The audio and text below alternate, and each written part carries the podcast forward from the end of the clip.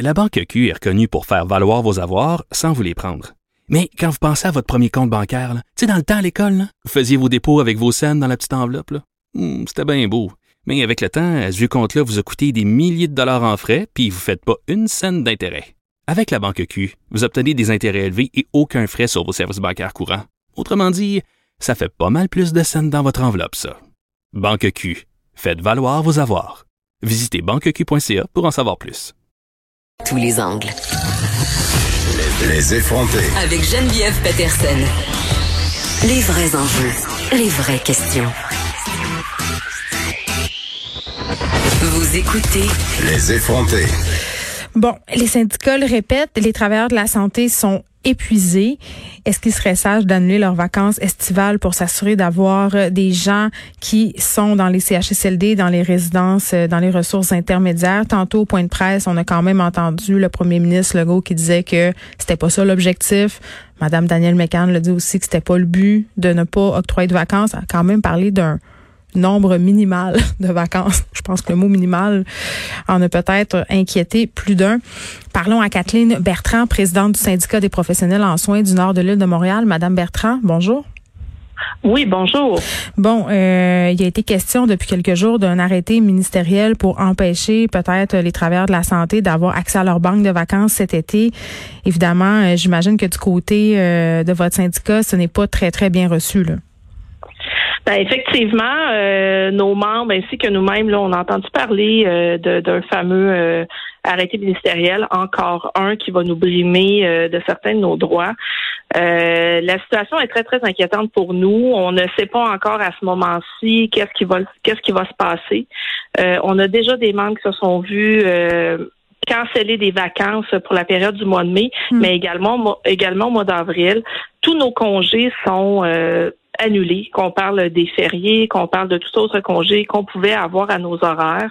On est tenu de travailler à temps complet. Si par malheur on prend une journée de congé ou euh, qu'on on prend une maladie, excusez-moi pour l'anglicisme, qu'on prend une maladie parce qu'on n'est plus capable, on est fatigué, euh, autant physiquement que psychologiquement. L'employeur, ce qui inscrit à nos horaires, c'est des absences non autorisées, donc euh, on ne sera pas rémunéré. On, écoutez, je, je déplore de dire euh, ça, mais nos animaux présentement sont mieux traités que le personnel de la santé. Puis en plus, euh, corrigez-moi si je me trompe, Madame Bertrand, mais il y a la culpabilité qui vient avec ça parce que j'imagine que quand on travaille euh, soit dans un hôpital ou dans un CHSLD, quand on prend congé, on le sait évidemment qu'il y a- des résidents qui restent là, qui n'auront peut-être pas droit aux pleins soins euh, dont ils pourraient bénéficier si on était là. Il manque de personnel. Effectivement, la, la, la crise au niveau du personnel était déjà existante avant la COVID. Mm. Euh, dans les CHSLD, il y avait entre autres là, des ratios professionnels patients qui étaient euh, inacceptables. On avait des, des, euh, des charges de travail qui étaient vraiment difficiles. La situation actuelle n'a pas aidé les choses. Puis effectivement, si j'ai besoin d'un temps de repos et que euh, je sais que je ne serai pas remplacée, que je vais laisser mes collègues dans euh, une situation qui est déjà critique, Mais que je me sens coupable pour mes patients parce que dans les dernières semaines, là, on a vu des histoires d'horreur dans les CHSLD, des patients qui n'étaient pas hydratés correctement, des patients qui n'ont pas mangé correctement. C'est pas parce qu'on ne voulait pas, parce qu'on humainement parlant, on n'était pas capable d'offrir le service parce qu'il manquait trop de gens. Puis en même temps, il y a l'autre côté de la médaille. Vous savez, euh, là, vous me dites, il y a des personnes qui se sont vues refuser des vacances en avril, en mai, mais en même temps, on est dans une période excessivement explosive. On a à proprement parler, perdu le contrôle dans certains établissements à Montréal. Est-ce que c'est vraiment euh, approprié de prendre des vacances en ce moment? Puis je le comprends, l'épuisement, mais quand même. Écoutez, c'est sûr qu'on peut se poser cette question. Est-ce que ça serait raisonnable, puis est-ce que c'est pensable d'oc- d'octroyer des vacances? Mm. Mais il faut pas oublier que euh, à la base, là, tout professionnel en soins, on est des humains. On était déjà épuisés avant cette crise-là. Euh, les les, euh, les impacts là, de la crise euh, a- nous a euh, touchés euh, de plein fouet. Mm. Euh, on a des gens qui ont été obligés de travailler de temps partiel à temps complet.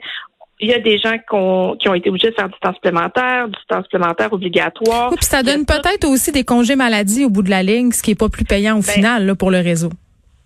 Ben, effectivement. Puis il faut pas oublier qu'il va y avoir un après-crise.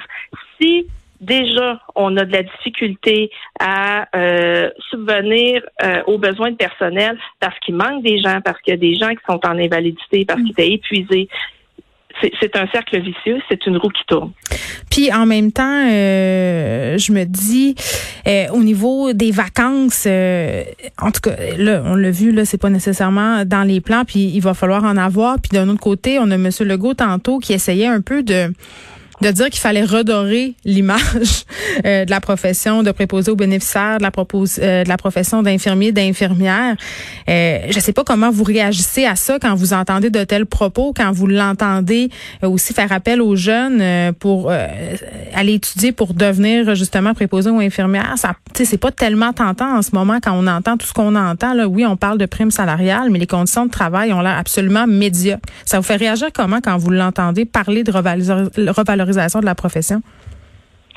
c'est euh, un sentiment de colère. On, est vraiment, euh, on est vraiment très fâché parce que depuis des années qu'on décrit les, conditions de travail depuis des années qu'on dit qu'on se fait exploiter, que dans le fond, que nos conditions de travail sont des, conditions de travail qui sont médiocres, qu'on demande à être reconnues autant financièrement que de, de de reconnaissance. Mm. Ce n'est pas le cas.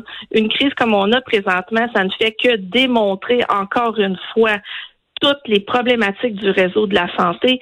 C'est facile de dire oui, mais je vous ai donné des belles primes pour venir travailler, mais ce qu'il dit pas, il ne dit pas la réalité, il ne dit pas la vérité. C'est quoi la réalité?